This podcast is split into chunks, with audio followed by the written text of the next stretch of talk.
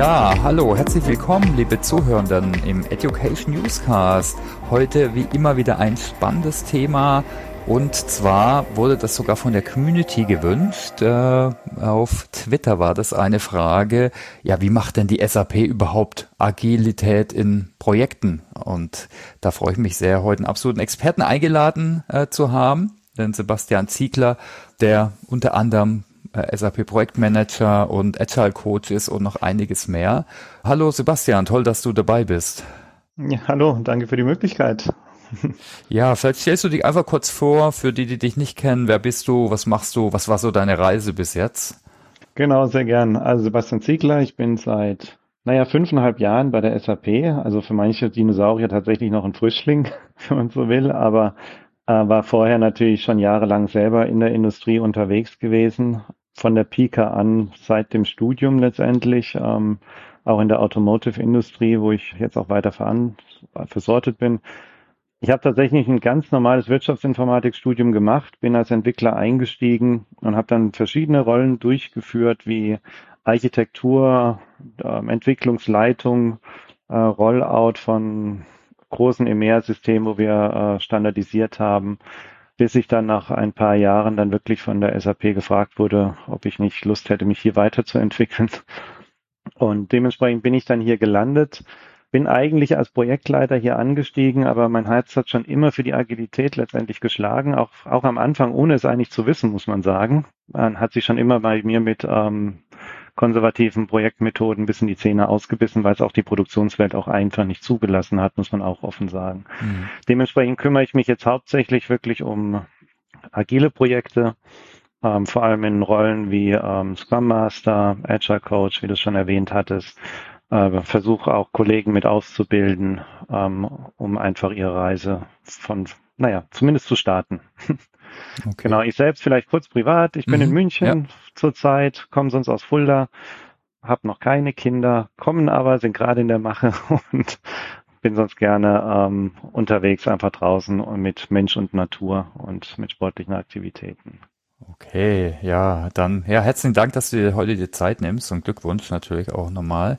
Ja, du, vielleicht gucken wir einfach zuerst mal ein bisschen so vom Allgemeinen zum Speziellen mal auf den Hintergrund, auf Voraussetzungen. Also jetzt speziell in der IT-Welt ist er, na, alles rund um Agilität, ja, nichts Neues, da ist er entstanden, ne? gerade in der Softwareentwicklung, da kennen wir es jetzt als SAPler auch schon länger. Ich würde mal sagen, von meinem Gefühl her, jetzt in der Beratungspraxis, auch so im Projektmanagement, jetzt in so SAP-Projekten, da ja, da ist es ja per se nicht so, oder war es nie so gesetzt, oder kommt es auch nicht mal her, vielleicht können wir da mal allgemein drauf schauen. Ne? Warum sollte man jetzt in so einem SAP-IT-Projekt auch agil vorgehen, auch wenn man vielleicht manche Bestandteile eh schon immer irgendwie ein bisschen macht, aber kannst du da mal drauf gucken, was du so als Vorteile siehst. Äh.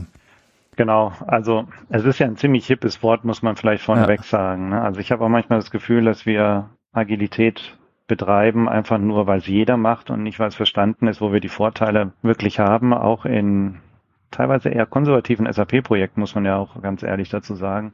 Aber nichts ist äh, so beständig wie die Veränderung eigentlich, auch in unseren Projekten. Also wenn ich auch als Projektleiter reingehe, merke ich immer wieder, es wurde ein fixer Scope in einer fixen Zeit und einem fixen Budget verabredet und auch vertraglich festgehalten. Und sobald man loslegt oder auch mal ein bisschen mehr ins Detail gegangen ist, sieht man dann doch, dass man links und rechts etwas anpassen muss. Und das bringt mich eigentlich auf einer der ersten Punkte, dass man erstmal wirklich klar sein sollte, warum mache ich Agilität natürlich, was welches Ziel verfolge ich an der Stelle und äh, dies dann dementsprechend auch in die Projektteams mit zu übergeben. Aber warum sollte man es tun? Also mhm. Prioritäten und Anforderungen ändern sich einfach maßlos immer wieder. Das ist ähm, etwas, was, was ich immer beobachten kann. Ich habe, ich behaupte jetzt, ich habe noch kein Projekt, egal ob SAP oder nicht SAP, aber wir reden hier von SAP-Projekten gehabt, wo wir nicht ähm, immer wieder Prioritätsänderungen hatten, aufgrund von Marktsituationen, aufgrund von Personalwechsel tatsächlich, äh, Ressourcenverfügbarkeit. Oftmals hat man eine sehr geradlinige Vorstellung auch, äh, wie das Projekt zu implementieren ist, auch mit welchen Inhalten. Wo man einfach feststellt, ein Teil davon brauche ich nicht mehr oder jetzt brauche ich doch etwas anderes noch zusätzlich. Äh, man hat es sich anders vorgestellt, hat aber vielleicht die ein oder andere Fachabteilung nicht intensiv genug mit eingebunden, beziehungsweise kann auch gar nicht in der Vorarbeit intensiv mit eingebunden werden. Dementsprechend ähm, haben wir gerade durch das Vorgehen Inspect and Adapt, wovon Agilität letztendlich unter anderem legt, immer wieder den Vorteil, dass wir schnell reagieren können, auch in SAP-Projekten. Gerade reden wir immer von großen S4-Immigrationen. Oftmals haben wir auch an der Stelle den Gedankengang, wir übernehmen das Altsystem eins zu eins einfach in das neue System und äh, machen keine Renovation oder Evolution. Allerdings hat sich auch viel geändert. Und dementsprechend können wir diese Punkte nicht mal eins zu eins übernehmen. Gleichzeitig ist es auch eine Chance, vielleicht zu sagen, ich will die alten Zöpfe abschneiden und doch wieder mehr auf den Standard zurückgehen. Und das verbirgt oftmals sehr viele Details im, die versteckt sind, die man vorneweg gar nicht planen kann. Und auf die muss man dann kurzfristig reagieren können. Man muss vielleicht auch noch ein bisschen unterscheiden zwischen reden wir von einem Implementierungsprojekt oder reden wir wirklich eher von einer Innovation oder mhm. einer Produktentwicklung. Das hat natürlich auch nochmal etwas andere Voraussetzungen, die man betrachten muss. Deswegen ist ein Implementierungsprojekt für mich erfahrungsgemäß immer eher ein hybrides Modell. Ähm, dazu kommen wir sicherlich später nochmal ein bisschen, aber und sobald wir mehr in die Produktentwicklung kommen, äh, wird es immer agiler an der Stelle. Mhm. Vielleicht können wir da mal gucken. Du hast gerade äh, Voraussetzungen angesprochen. Also was hältst du denn für wichtige Voraussetzungen, um überhaupt agil oder teilagil in so einem hybriden Setting äh, vorzugehen? Also wie eben schon angesprochen, ganz, ganz wichtig finde ich, dass man wirklich sich bewusst ist, warum mache ich eigentlich ein agiles Vorgehen. Mhm. Unabhängig jetzt ob richtig agil oder ein hybrides Vorgehen. Wenn das nicht klar ist, welches Ziel man damit erreichen möchte, beziehungsweise mit welchen Annahmen und ähm, Begründungen man wirklich äh, eine Projektmethodik benutzen möchte, führt es sehr schnell zu Verwerfungen und Missverständnissen. Sowohl auf der Projektleitungsebene, auf Stakeholder-Seite oder auch mitten in den Teams. Und das ist enorm kräftereibend an der, an der Stelle.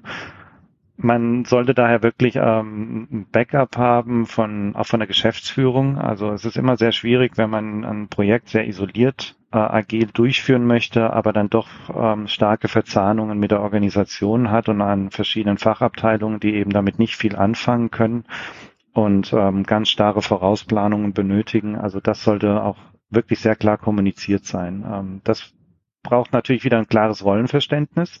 Auch da sehen wir immer wieder Verwerfungen agile Rollen sind per se und per Definition einfach etwas anders gelagert als äh, in einem klassischen äh, Wasserfallprojekt. Dementsprechend muss man auch berücksichtigen, haben wir denn überhaupt auch die gesamte Ausbildung vor Ort? Wissen die Leute wirklich, was sie zu tun haben? Was ist der Modus operandi von einem agilen Projekt, unabhängig jetzt von der, von der eigentlichen Methodik, ob man jetzt Scrum, Kanban oder eine skalierte Methodik benutzt?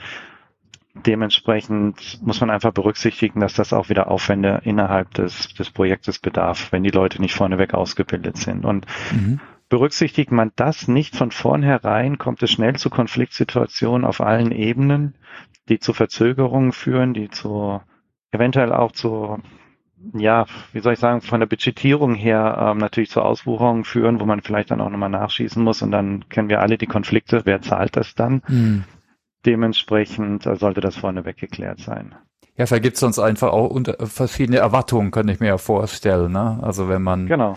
darüber nicht redet am Anfang, Absolut. haben wir ein klares Backup, haben wir ein klares Rollenverständnis äh, von den neuen Rollen, gibt es entsprechende Ausbildung, also reden wir überhaupt über das Gleiche.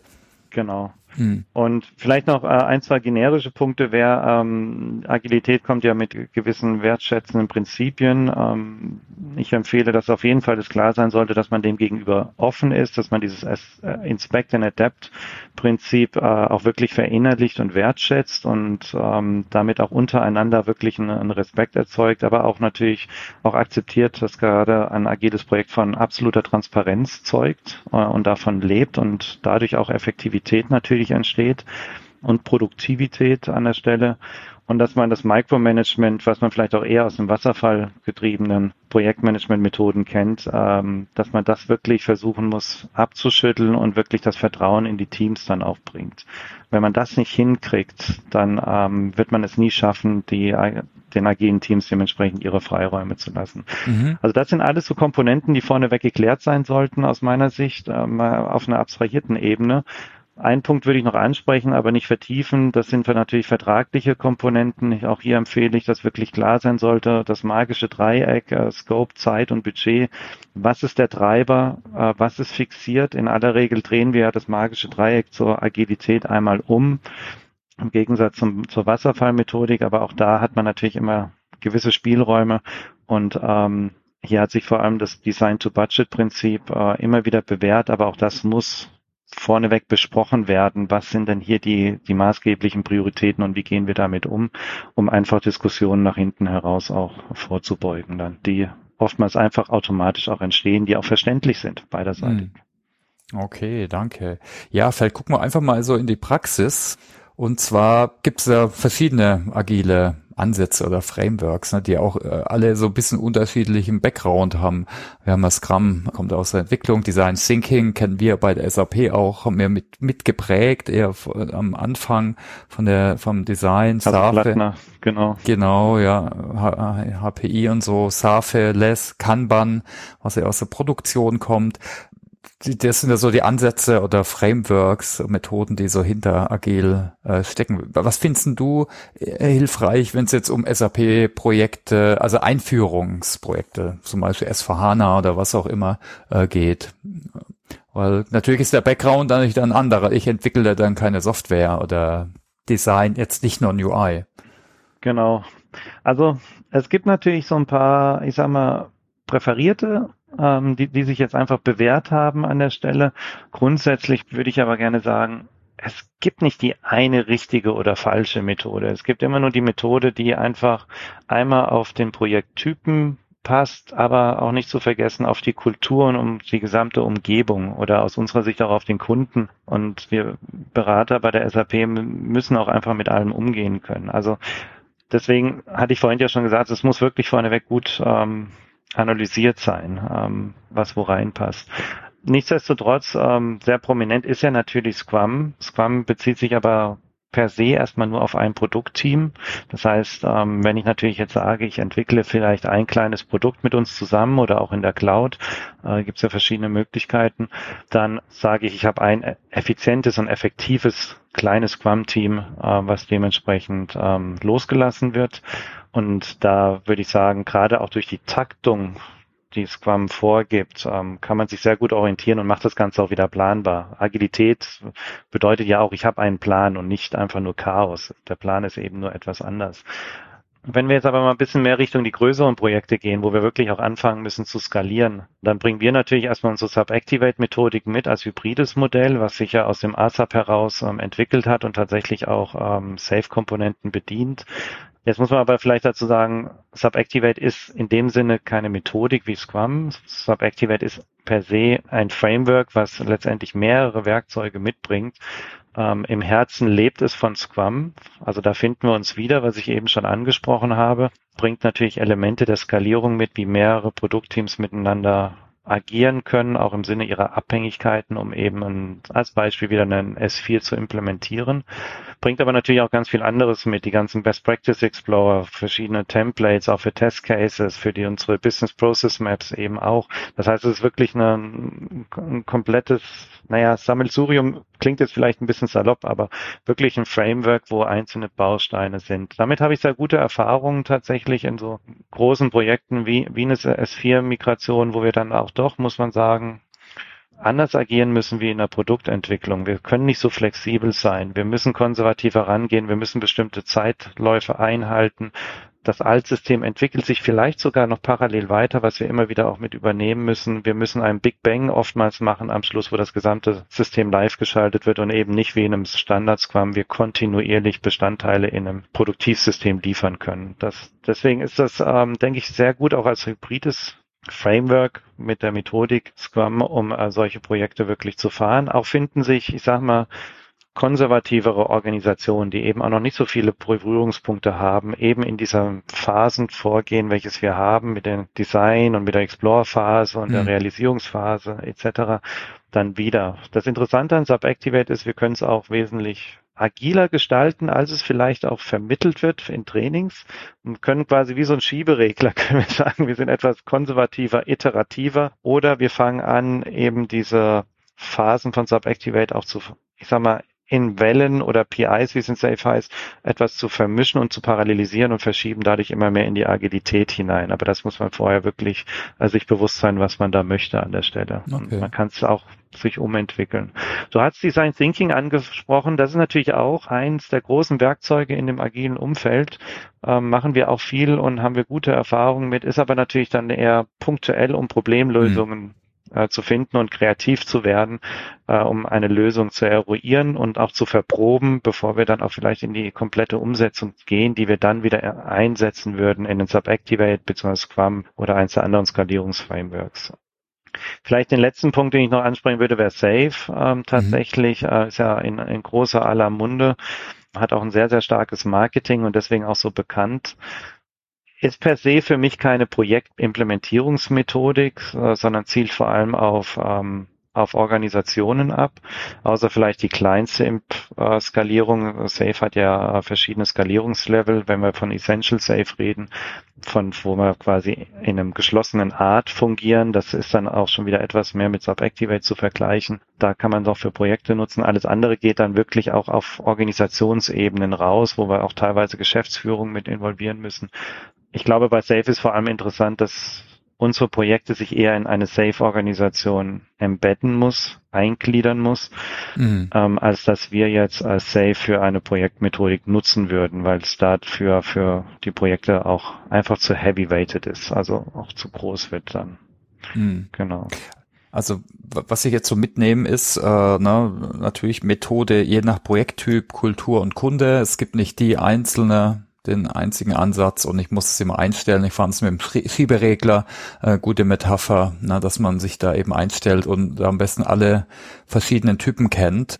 Vielleicht auch nochmal kurz ein kritischer Blick. Also ich kenne so aus äh, agilen, von agilen Praktikern manche, die sagen oder kritisieren ja auch die eine oder andere Methode, wie zum Beispiel Safe, ne, dass es selbst komplex und unflexibel ist. Da ist wieder, aber im Endeffekt ist ja die Antwort schon, was du vorhin gesagt hast, oder dass man es immer auf den Kontext anpassen sollte und sich da jetzt nicht von irgendeiner Methode versklaven lassen sollte.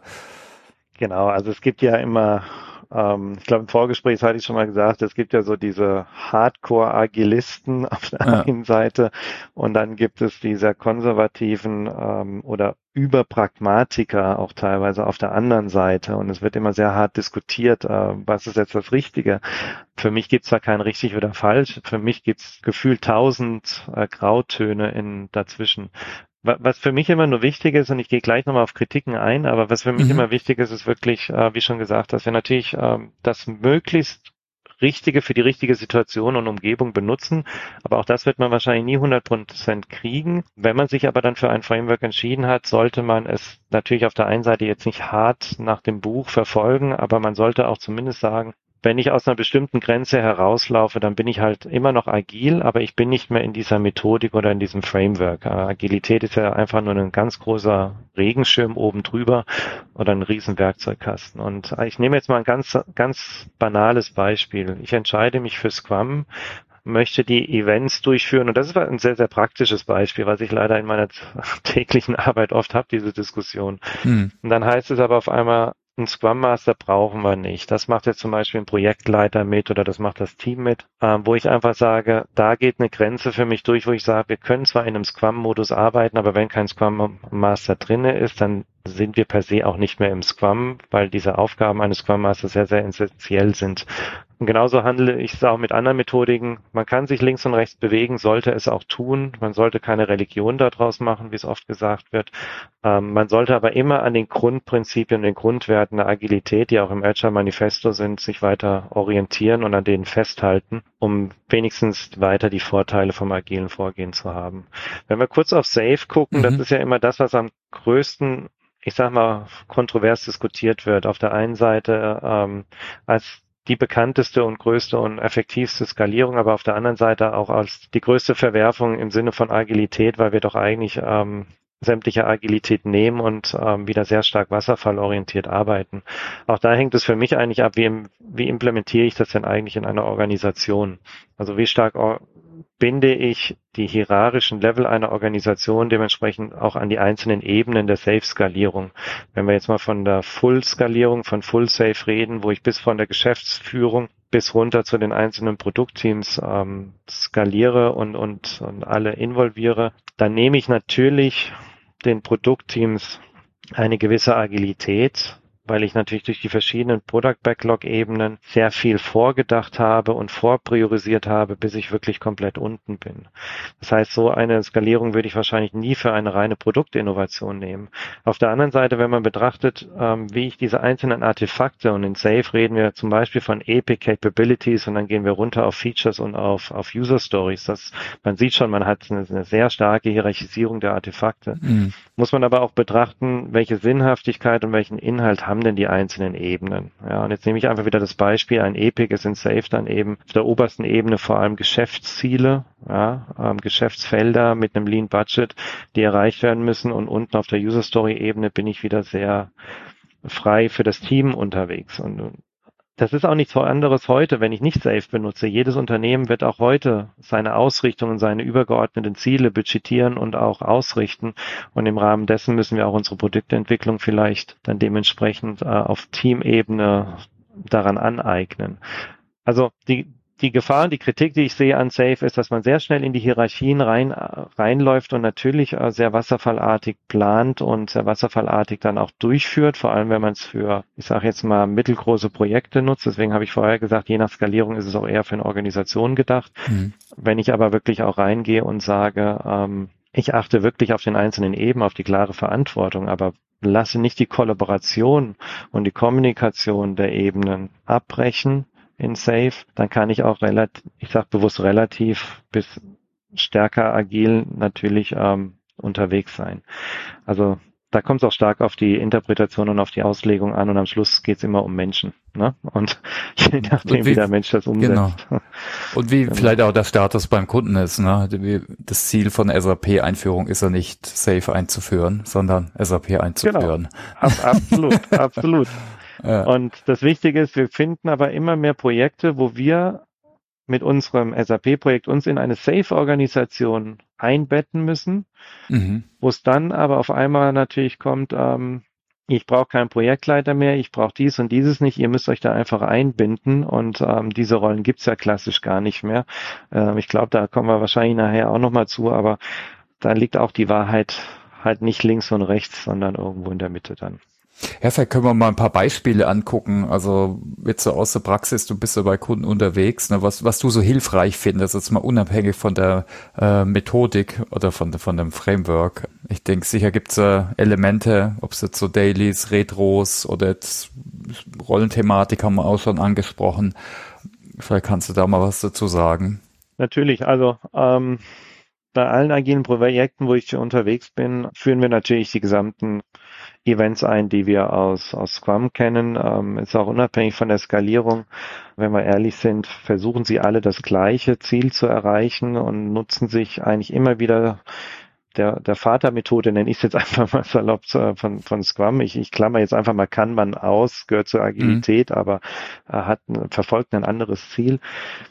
Also Dailies sehe ich als immer sehr, sehr hilfreich, auch auf verschiedenen Ebenen, nicht nur in den Produktteams, sondern wenn wir von Skalierung reden, eben auch auf anderen Ebenen, um einfach den Sync ähm, zu halten. Und da geht es nicht um den Status-Update, das ist das, was ich immer versuche zu vermitteln. Mhm. Daily ist kein Status-Update, sondern es geht darum, was habe ich erreicht und was tue ich als nächstes. Es ist wirklich eine kollaborative Synchronisation an der Stelle.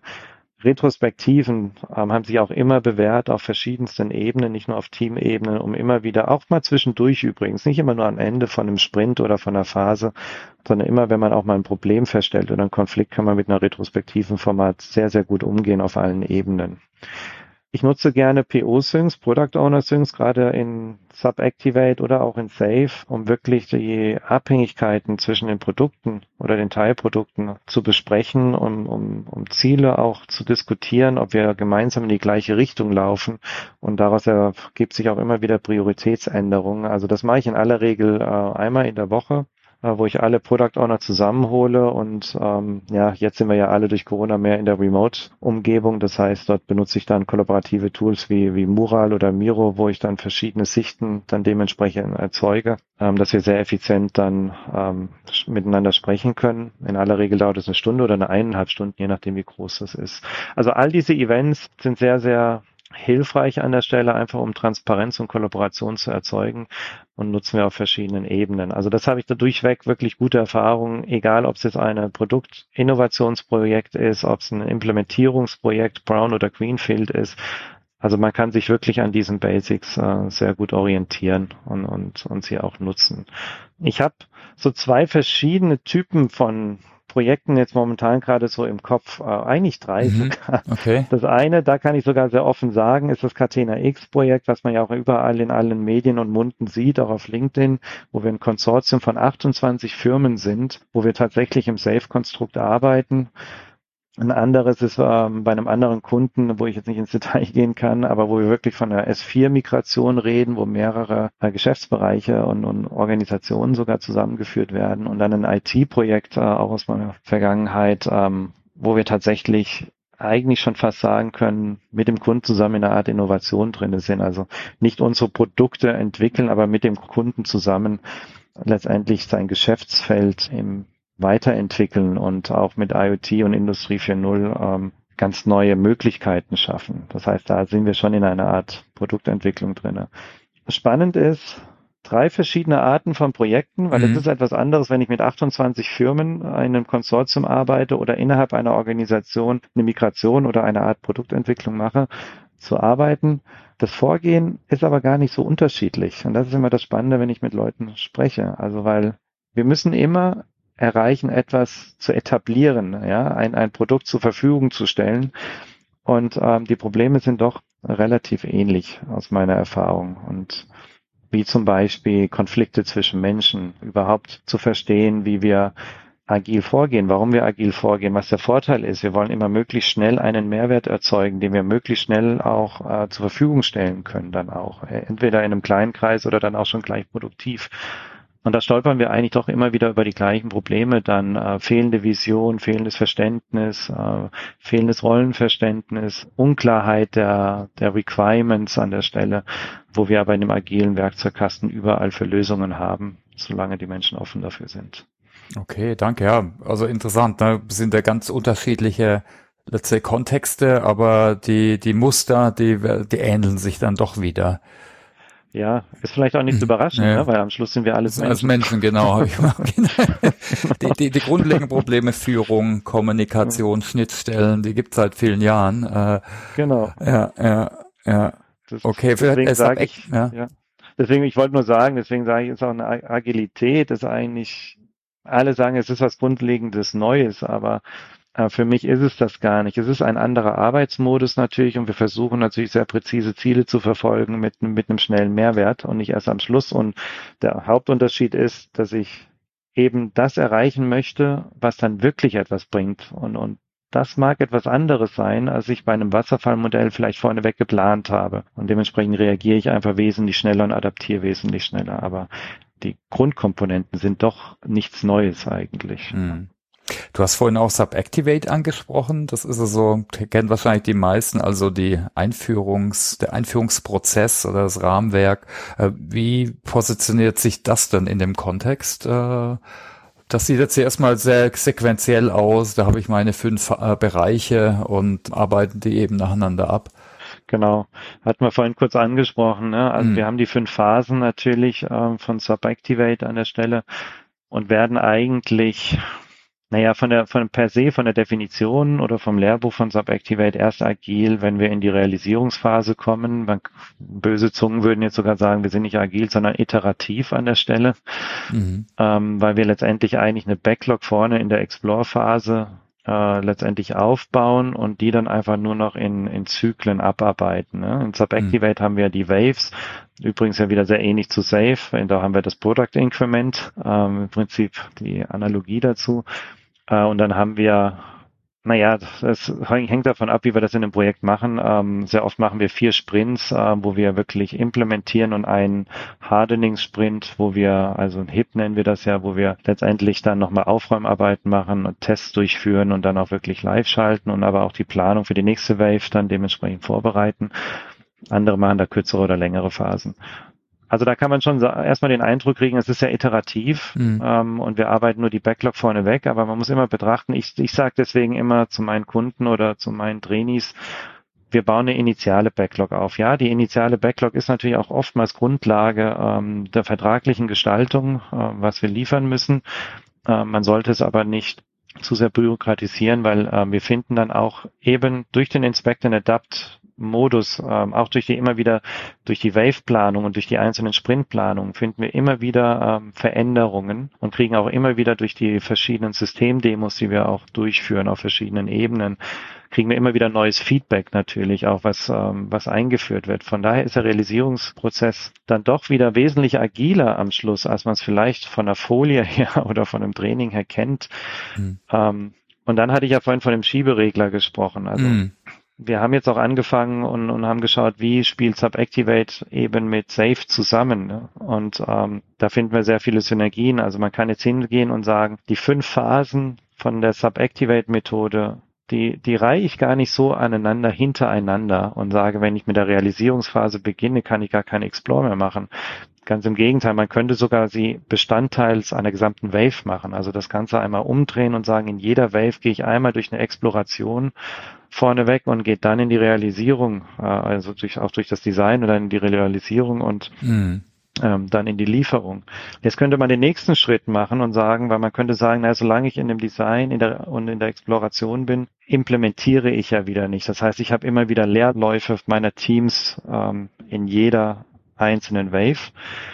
Somit könnte man jetzt wieder sagen und sagen, naja, Exploration und Design fahre ich parallel zu meiner Implementierungsphase, Realisierungsphase letztendlich aber immer wieder leicht zeitversetzt äh, und habe dementsprechend immer wieder eine überarbeitete, übergeordnete Backlog, bis ich dann direkt wieder mit der nächsten Wave mit der Implementierung anfangen kann. Also da gibt es verschiedene Möglichkeiten und Konstrukte, wie wir das äh, operationalisieren können im Sinne von Agilität und oder wir bleiben eben in dem Standard-Safe-Konstrukt, was dann halt eher, eher hybrid ist und eher konservativer dann ist. Mhm. Ja, auch da muss man sich eben wieder auf den Kunden oder auf den Kontext einstellen, äh, dann nehme ich mal an. Ne? Absolut, absolut. Ja, ja. Also auch da betreue ich gerade ein anderes Projekt, wo wir genau den Fall haben, mhm. wo man sagt, wir schaffen es gar nicht, ähm, wir sind eigentlich schon in der Realisierung, wie wir SAP hilft uns, äh, wie wir aber trotzdem immer noch kontinuierlich unsere Exploration und unser Design machen können, ohne den ganzen Zug auf anzuhalten, weil wir eben sonst nach hinten raus Probleme kriegen. Mhm. Und da wäre eben genau dieses stärker agilisierte Vorgehen, was ich eben beschrieben habe, von Subactivate richtig. Ähm, mhm. was wir da auch versuchen zu verfolgen. Ja gut, ja, vielleicht gucken wir mal so auf konkrete äh, Lernerfahrungen, äh, ne, Neudeutsch Fails. Passiert immer mal, wieso auch immer, äh, dass irgendwas nicht so geht, äh, nicht so funktioniert, wie man denkt. Kannst da vielleicht ein, zwei Sachen teilen, also auch vielleicht dann für die Zuhörenden, was man eben berücksichtigen sollte, wo man jetzt, wo du deine Erfahrung teilen kannst. Genau, also das, das Größte ist ja tatsächlich immer dieses bekannte Fake Agile. Ja, also ja. ich, ich, deswegen habe ich vorhin auch so explizit gesagt, seid euch bitte wirklich bewusst, warum ich Agilität mache mit all seinen Vor- und Nachteilen und was es eben für meine Organisation, für mein Projekt, für das gesamte Unternehmen, je nachdem, wie man unterwegs ist, auch wirklich bedeutet. Was für einen Einfluss hat das auf meine Mitarbeiter, auf meine Projektmitarbeiter? Wo muss man vielleicht dann auch nachsteuern? Also die gesamte Erwartungshaltung ist oftmals eins, was ich als das größte Problem sehe, wirklich, wo man sagt, wir machen agil und wir implementieren jetzt einfach agil. Äh, agil kann man nicht einfach implementieren wie ein Projekt. Ähm, das ist eben ein längerer Prozess, das muss man sich wirklich bewusst sein. Und können, also wie, wie soll ich sagen, also das Management kommt oftmals her und sagt, ähm, wir, wir müssen das agil machen, dadurch sind wir schneller, mm, flexibler äh, und, und flexibler und ähm, haben weniger nach hinten raus unsere Ziele nicht erreicht. Und das implementieren wir jetzt einfach wie so ein Stück Software. Und das funktioniert eben nicht, weil wir von Organisationen und von Menschen reden, von Mindsets reden, von Prinzipien reden an der Stelle, die eben auch Zeit brauchen. Also das sollte wirklich geklärt sein vorneweg. Hm. Und das ist für mich einer der größten Fails. Das macht auch uns Coaches das Leben oftmals sehr schwer, weil wir dann oftmals wieder an die Pike erstmal ran müssen. Oftmals wird man ja dann auch gerufen, wenn das Projekt eben nicht so gut funktioniert und dann soll man es retten, so wie so ein Projektleiteraustausch einfach. das funktioniert natürlich nicht, weil wir, wie, wie wir schon sagen, wir sind dann Coaches und als Coaches können wir eben auch nur die Tür zeigen und mit Methodiken rangehen, aber durch die Tür muss natürlich die Organisation dann selber laufen. Oftmals ist die Frage, passt es zur Unternehmenskultur? Ähm, mhm. Haben wir vorhin auch schon angesprochen gehabt. da sollte man sich auch wirklich überlegen, ob man sich damit dann einen Gefallen tut. Ähm, ein anderer Fail, den ich sehr oft sehe, ist tatsächlich der Rückfall in alte Verhaltensweisen. Das ist auch menschlich wiederum und, und, und auch nachvollziehbar. Allerdings ähm, wirft das wenn jetzt zum Beispiel eine, sehr zentrale Rolle wie ein Produktmanager oder ein Product Owner, äh, je nachdem, wo wir sprechen, in, oder sogar ein Scrum Master in alte Verhaltensweisen zurückfällt, äh, die dann eher wie ein ja, sehr zentralisierter Experte oder Projektleiter dann agieren und eben versucht, die Teams zu übersteuern. Das hält nicht nur seinen Bereich auf, sondern meistens nimmt es eben die Geschwindigkeit und, und auch die Motivation von den gesamten Bereichen links und rechts von der Person da muss man wirklich stark drauf aufpassen und, und das ist nicht einfach, das auch immer im Blick zu halten und auch gegenzusteuern. Ansonsten ein, ein letzter Punkt ist, der, der ist aber nicht leicht zu lösen. Von daher sollte mhm. man den noch gar nicht so vertiefen. Aber äh, Fixpreisprojekte, also oftmals mhm. will ich ja ein agiles Projekt haben und sage aber, wie wir schon nochmal, Zeit, Budget und Scope sind fixiert, wie wir es klassisch von einem Fixpreisprojekt kennen. Dann frage ich mich, wenn alle drei Punkte komplett fixiert sind, dann wird schwierig. Wo können wir dann noch agil sein? Ja, wenn wir über keinen der Punkte sprechen können. Ja. Also du hörst halt irgendwann dann auf, ne, wenn das Budget vorbei ist. Aber das ist wahrscheinlich die Erwartungshaltung. Das, das wäre tatsächlich sogar noch agil, äh, wenn wir tatsächlich noch sagen würden, äh, Scope und Zeit sind flexibel und das Budget ist fixiert, dann könnten wir auch noch von Agilität reden, weil ich arbeite so lange und liefere so lange Mehrwert, bis ich kein Geld mehr habe.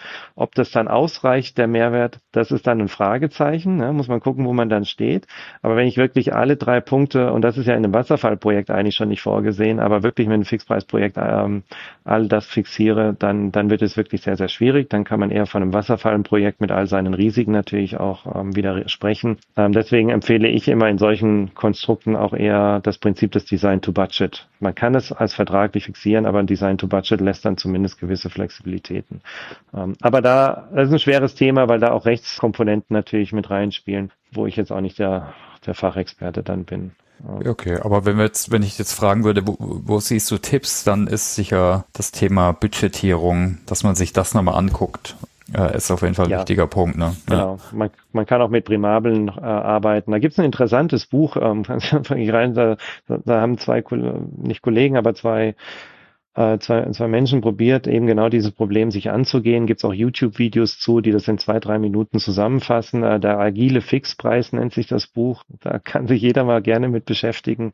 Ist wirklich sehr, sehr spannend. Da gibt es auch Wege, auch vor allem sehr kreative Wege, wo natürlich auch nicht jedes Beratungsunternehmen, äh, da zähle ich jetzt mal uns dazu, nicht einfach mitgehen kann, äh, wo es um Gewinnbeteiligung geht etc. Aber wer wirklich mal einen Deep Dive machen möchte, ähm, in dem Bereich ist das Buch äh, sehr interessant. Ob das aber in der Realität immer so umsetzbar ist, ist eine, eine andere mhm. Frage dann. Okay, aber packen wir in die Show Notes. Äh, ist genau. eine Inspiration für alle. Ja, hast du noch andere Tipps für die Zuhörenden? Also ein paar haben wir ja schon gesagt, ne? Achtung vor Fake Agile, passt auf bei Rückfall in alte Muster, äh, Design to Budget, waren jetzt mal drei, die ich mitgeschrieben habe. Genau. Ähm, ja, es gibt natürlich eigentlich äh, viele. Ich versuche es ja immer zusammenzufassen. Also wirklich Klärung für, von Verantwortlichkeiten und Rollenverständnis vorneweg. Ziele, wirklich klar zu definieren, warum man es tut und wo man hin möchte. Wie zum Beispiel ein Vision Statement, dass man sagt, es kann gut sein, dass ich nicht geradlinig zu meiner Vision komme. Äh, die Vision sollte auch ähm, etwas abstrahierter ähm, dargestellt sein ähm, und nicht heißen, das System muss, zum Beispiel ein Reporting-System muss genau in fünf Millisekunden den Report anzeigen. Ja, das ist ein Ziel, aber das ist keine Vision. Also wirklich mhm. auf einer oberen Ebene. Ich möchte nochmal den Tipp geben, nimmt die Scrum Master ernst, die Rolle. Mhm. das ist wirklich etwas, was mir sehr am Herzen liegt, weil genau diese Rolle sehr, sehr helfen kann, vor allem wenn man mit Scrum arbeitet und die sehr wichtig ist. Ansonsten sollte sich jeder, ähm, denke ich, über Agilität ausbilden oder zumindest ein Grundverständnis schaffen. Äh, dazu haben wir ja verschiedene Möglichkeiten. Ähm, da können wir gleich nochmal reingucken. Ähm, ja, lass doch ja, da mal reingucken, oder? Also das ist genau. auch eine Frage. Wie, wie können wir uns dem Thema nähern? Also sag mal, wir haben da jetzt noch keine Coaches oder noch wenig. Wie können wir da jetzt Menschen, so, so jemand wie dich, ne, so Agile Coaches etablieren? Was sind da die ersten Schritte? Sicher Ausbildung ist wahrscheinlich einer, vielleicht kannst du da was sagen, aber gibt es sicher noch andere Punkte. Klar, ich muss Budget für die Rollen schaffen, Organisation. Genau, also wenn wir mal so ein bisschen von Ausbildung sprechen, dann gibt's ja natürlich zwei große bekannte Zertifizierer. Ähm, in, in, Deutschland lassen wir uns ja auch gern zertifizieren. Äh, das ist die Scrum Alliance und die Scrum.org. Die ist sicherlich für die meisten hier ein Begriff. Dann kommt immer die große Frage, wen sollte ich denn nutzen, da sage ich, das ist auch wieder eine Glaubenssache. Sie kommen beide aus dem ursprünglichen Scrum heraus, haben ein bisschen ihre eigene Philosophie an der Stelle, ähm, die man gegenüberstellen kann, ähm, haben natürlich auch in der weitergehenden Fortbildung ihre eigene Philosophie. Ähm, bei Scrum Alliance als Beispiel muss man alle zwei Jahre zumindest mal durch, wie bei PMI, durch nachgewiesene Punkte, wobei das wird auch nicht vollumfänglich kontrolliert und natürlich durch einen Obolus ähm, man rezertifiziert, mhm. bei Scrum.org nicht äh, notgedrungen. Also beide sehr gut. Für beides gibt es ganz viele tolle Coaches und, und, und Coaching-Firmen. Da macht man auf keinen Fall was verkehrt. Ich würde mich auf einen erstmal einschießen. Wer genug Budget hat, kann auch beide machen. Dann lernt man auch so ein bisschen beide Philosophien kennen. Aber äh, die, die Trainings und die Zertifizierung bauen halt eben aufeinander auf. PMI ist jetzt auch eingestiegen in den letzten Jahren ja, ähm, okay. und, und, bietet natürlich agile Zertifizierung an, sind da noch nicht so lange auf dem Markt. Äh, auch sehr spannend, habe ich mich noch nicht so intensiv mit beschäftigt, habe jetzt die ersten Kollegen, die das gemacht haben. Ähm, bevor man aber vielleicht das, das die Zertifizierung finde ich aber gar nicht so das Wichtige. Das ist für mich eigentlich wie so eine so eine Lernprüfung, Nachweis, ja. Das Wichtige, also ich finde die die Kurse, die Trainings, die man da durchläuft. Vor allem, wenn man sie präsent vor Ort macht. Das war jetzt während Corona natürlich ein bisschen schwierig, aber die sind sehr interaktiv gehalten und das kann ich wirklich jedem nur empfehlen, einmal durchzuführen. Die Zertifizierung bei SAFE, das ist jetzt der nächstgrößere Bereich, der sich in den letzten Jahren entwickelt hat, sind auch sehr spannend ähm, oder auch die Trainings. Einfach aus dem Gesichtspunkt, dass in SAFE äh, hat man viel mehr Rollenmöglichkeiten in der Zertifizierung. Während zum Beispiel Scrum Alliance und Scrum.org mehr in die Richtung gehen, äh, Product Owner, Scrum Master, auch für Entwickler und dann aber wieder mehr in den Bereich äh, Coaches und Trainings gibt, ähm, geht Safe äh, in Richtung ähm, Zertifizierung auch für Architekten, Produktmanager, mhm. Portfolio Manager etc. Also abstrahiert das wirklich auf die verschiedenen Ebenen. Und safe hin oder her bei allen Kritiken, die vielleicht der ein oder andere dann auch zurecht hat, glaube ich, sind diese Trainings auch sehr, sehr spannend, ähm, nochmal sehr rollenorientiert. Wer jetzt sagt, ich möchte nicht gerne gleich so ein Training, ähm, empfehle ich immer, geht mal auf eure Learning-Plattformen. Ne, LinkedIn hat eine, je nachdem, was uns euer Unternehmen auch zur Verfügung stellt. Plurasite gibt es. Es gibt verschiedenste Plattformen, die in den Unternehmen auch erstmal Online-Trainings anbieten, die sicherlich erstmal ein sehr gutes Grundwissen vermitteln. Ähm, es gibt ganz viele Blogs natürlich, hm. denen man folgen kann. Ich, ich lese sehr gerne auf Medium, einfach weil es einen eben sehr breites Spektrum bietet. Ähm, da haben wir jetzt vielleicht die erfahrensten großen Coaches von Firmen drinne, haben aber natürlich auch, ich sage mal, die kleinsten Lichter jetzt drinne, die wirklich aus ihrer Praxis sprechen. Und da gibt's auch gerade zu dem Thema Agilität gibt's da sehr, sehr viele spannende Themen, äh, denen ich gerne folge. Bücher, Klassiker. Ich hoffe, es gibt noch Menschen, die Bücher lesen. Ich tue es zumindest. Ähm, gibt es auch immer noch viele tolle Bücher. Ich gebe dann auch welche euch für die Show Notes. Ähm, mhm. Ich würde mich vielleicht auch nicht immer nur auf reine agile Themen wie Scrum Frameworks beziehen, sondern es gibt auch ganz viele Bücher, die sich eben mit Seitenthemen beschäftigen, wie Teamtopologien, äh, Lean Management, äh, Toyota-Prinzipien etc., weil die spielen alle mit eine Rolle in, im Agilen. Also mhm. man glaubt immer, Scrum und Kanban, das sind so die agilen Frameworks, Safe und andere Skalierungen wie Less, aber die bauen alle eben auf Prinzipien auf, die wir schon ja, bis in die mittleren 90er Jahren, äh, 90er Jahre sage ich, Entschuldigung, äh, bis äh, 1950 und, und ähm, zurückgehen, äh, man glaubt es gar nicht, äh, an denen man sich wirklich heute immer noch auch orientieren sollte und, und getrost kann. Ähm. Okay, prima. Also sind wir mal gespannt auf die Linkliste. Also die packen wir in die Shownotes. Ich habe noch eine Frage, die die ich dir gerne stellen würde. Und zwar, wir reden hier oft von Change Management. Da, da geht es nicht um Change äh, in SAP-Projekten. Jetzt ist aber jetzt na ich auch, sagen wir mal, ich bin Berater und habe schon lange SAP-Erfahrung und schon viele Projekte gemacht. Jetzt ist äh, so ein Wechsel im, in der Methodik ist ja jetzt nicht nur was Kognitives, das ist ja auch eine Veränderung ne, von Verhalten, von Mustern bis hin, ne, hat man auch hier schon vom Mindset, also Einstellungen, ne, wie gehe ich jetzt um mit Rollen zum Beispiel oder mit Verantwortlichkeiten. Hm. Was sind denn da deine Tipps? Äh, wie kann man denn sowas positiv beeinflussen oder sagen wir mal äh, produktiv gestalten? Jetzt vom Projektleiter zum Agile Coach zum Beispiel. Ja, ähm, sind ja im Prinzip zwei Themen, also hm. Projektleiter oder auch, wo findet sich der Projektleiter in Zukunft? Ich stelle das vielleicht ja. kurz eine Sekunde zurück. Okay. okay. Ähm, ich würde mal kurz äh, Richtung Narrativ, also wie, wie kann man generell in diesen Change reingehen? Mhm. Also was ich mir zumindest persönlich angeeignet habe und sei es jetzt für, für agile Projekte, auch im beruflichen Sinne oder selbst im privaten Umfeld, ist wirklich das Shuhari-Prinzip, mit welchem man sich wirklich mal auseinandersetzen sollte. Es beschreibt einfach ganz einfach, wie gehe ich von null auf 100, sage ich jetzt mal. Ja, und, und das aber nicht eben, äh, indem ich einfach aufs Gaspedal drücke. Es ist, es wird ja immer die Frage gestellt, kommt erst die Kultur oder kommt erst der Mindset? Die bedingen sich ja natürlich gegenseitig. Mhm. Und das Schuhare-Prinzip beschreibt letztendlich einfach, ähm, ich fange mit Mechanismen an, ja, ähm, und, und versuche erstmal die Offenheit zu haben, ohne groß immer alles zu verstehen und groß zu hinterfragen, versuche ich mich darauf einzulassen, erstmal die Mechanismen zu, zu lernen.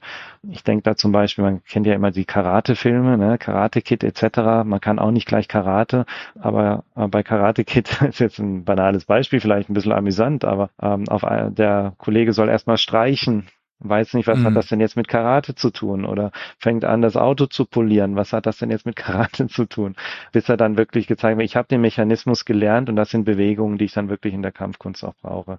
Wenn wir das jetzt zurücknehmen hier im Shuhari-Prinzip, dann ist es ähnlich. Also ich fange mit dem Schuh an, und lass mich jetzt erstmal, wenn wir jetzt wieder von Scrum als Beispiel reden, lass mich erstmal auf die Mechanismen ein, wie Scrum funktioniert, auf die Dailies, auf die Events, äh, gesprochen, auf die einzelnen Artefakte, auf den Rhythmus und fange dann aber an zu verstehen mit der Zeit. Da bin ich dann im Haar, wenn ich dann wirklich anfange zu verstehen und hinterfragen kann und es auch aufnehme und gehe dann fließend in das Rie über. In dem Rie fange ich dann an, der Experte zu sein. Da habe ich es vollständig verstanden und kann auch anfangen, etwas Neues draus zu machen, etwas zu entwickeln, beziehungsweise Dinge miteinander zu kombinieren, die sinnvoll sind, aber immer noch in den Prinzipien und dem Verständnis dann zu bleiben. Bleiben wir wieder beim Karate, Kampfkunst als Beispiel. Ich bin übrigens kein Karatler, aber wo ich dann anfange, ähm, Karate in verschiedene Kampfstile auszuprägen. Ja, da wäre ich dann im Ri.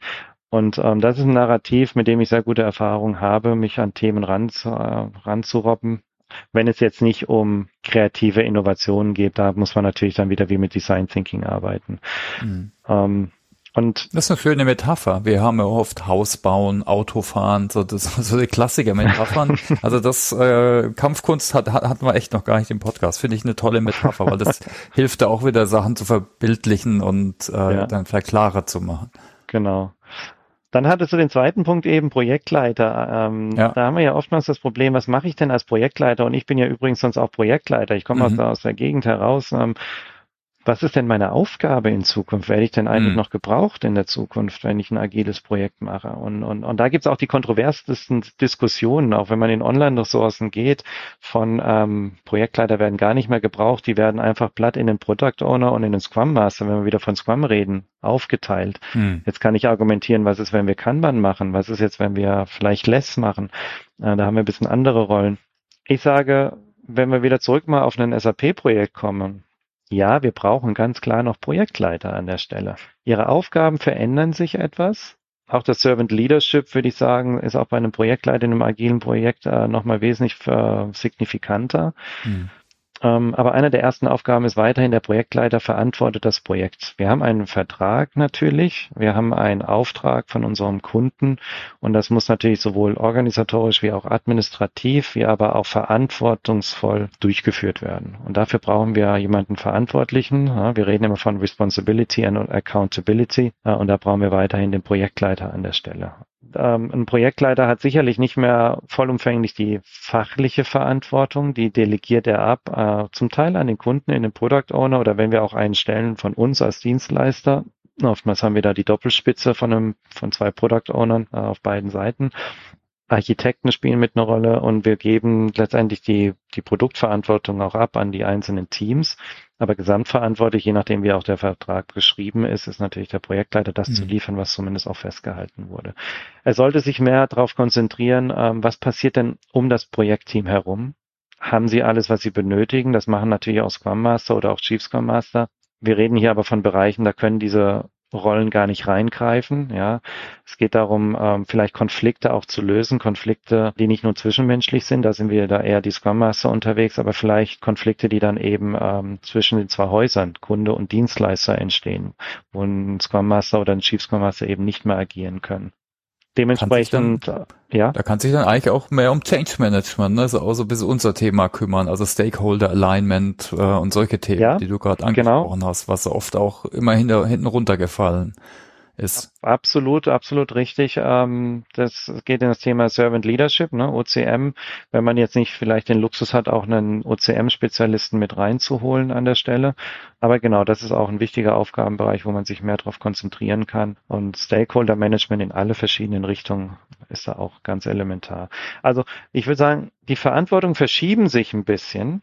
Aber man sollte jetzt nicht sagen, ich brauche keinen Projektleiter mehr. Aber Projektleiter sollten sich auf jeden Fall damit beschäftigen, weil wir sonst eben, da kommen wir wieder zu dem Thema, was wir vorhin schon ein paar Mal hatten, Rollenverständnis ne, und Verantwortung, die verschieben sich eben und dass man da keinen Konflikt erzeugt äh, und dann vielleicht in andere Verantwortlichkeiten einfach reingreift. Aber ganz klares Ja nochmal, ich will es bekräftigen, in unseren Konstrukten hier zwischen Dienstleister und Kunde brauchen wir weiterhin die Projektleitung. Mhm.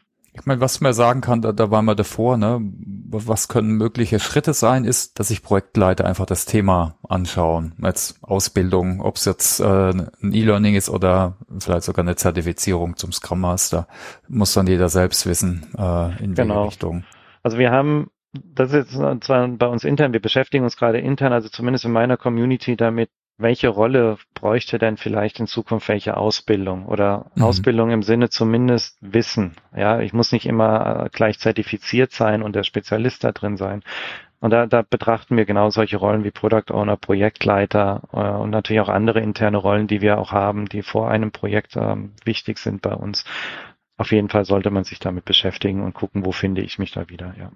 Alles klar, du, dann ganz herzlichen Dank. Wir sind jetzt schon fast eine Stunde durch. Also ich habe eigentlich Fragen vorbereitet, die habe ich alle abgehakt. Ich habe noch ein paar persönliche eher, die würde ich jetzt gleich noch gern stellen. Äh, Gibt sonst noch irgendwelche Punkte oder Rückfragen, die ich nicht gefragt habe? Nee, ich glaube, wir haben tatsächlich so das Wichtigste. Ich meine, wir können natürlich überall einen Deep Dive machen. Das ja. sind ganz spannende Themen. Ähm, da kann man Tage drüber philosophieren, aber äh, ich glaube, wir haben ziemlich viel, ziemlich viel angekratzt heute. Ja, super. Alles klar, dann würde ich dir gerne noch drei Fragen stellen. Was ist dein Narrativ, Sebastian, wenn es um Change und Lernen geht? Genau, das ist tatsächlich, was ich eben schon ein bisschen vorgegriffen habe, das Shuhari-Prinzip und Never mhm. Stop Learning. Mhm. Um, always be open and inspect and adapt. Das sind eigentlich die Wege, denen ich absolut folge, weil es gibt zu viel da draußen, als dass man sagen kann, ich, ich äh, weiß alles. Und was ich immer noch ganz gerne dazu sage, ist, äh, wir reden oft gerne von Best Practices. Das, äh, das klingt immer so, als wüssten wir schon alles. Nein, ich rede ganz gerne von Good Practices, weil mm. wir entwickeln immer alles noch stetig weiter. Absolut, ja. Haben wir auch umgeändert bei uns in unseren Benennungen. Ne?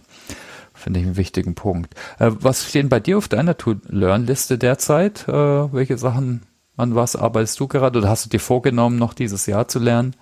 Ähm, also neben Zertifizierungen tatsächlich, die ich jetzt ähm, endlich abschließen möchte, weil sie einfach durch Corona entweder nicht stattgefunden haben oder ich sie auch einfach eben ähm, in, in Face-to-Face-Trainings durchführen möchte, weil es einfach aus meiner Sicht wesentlich produktiver ist. Mhm. Und ich gesagt habe, ähm, ich brauche die Zertifizierung jetzt nicht dringend, würde ich da verschiedene gerne äh, abschließen, im, zum Beispiel im Safe-Bereich oder in meinen Scrum Master-Schulungen auf der einen Seite. Ähm, aber ich würde ganz gerne noch jetzt als nächstes mehr in die Richtung, ähm, das ist ein OCM-Thema eigentlich mehr Agile-Transformationen betreuen ähm, als nächstes. Und dafür gibt's auch verschiedene Agile-Ausbildungen natürlich, mit denen ich mich beschäftigen möchte, um ähm, so den nächsten großen Schritt ähm, an der Stelle zu machen.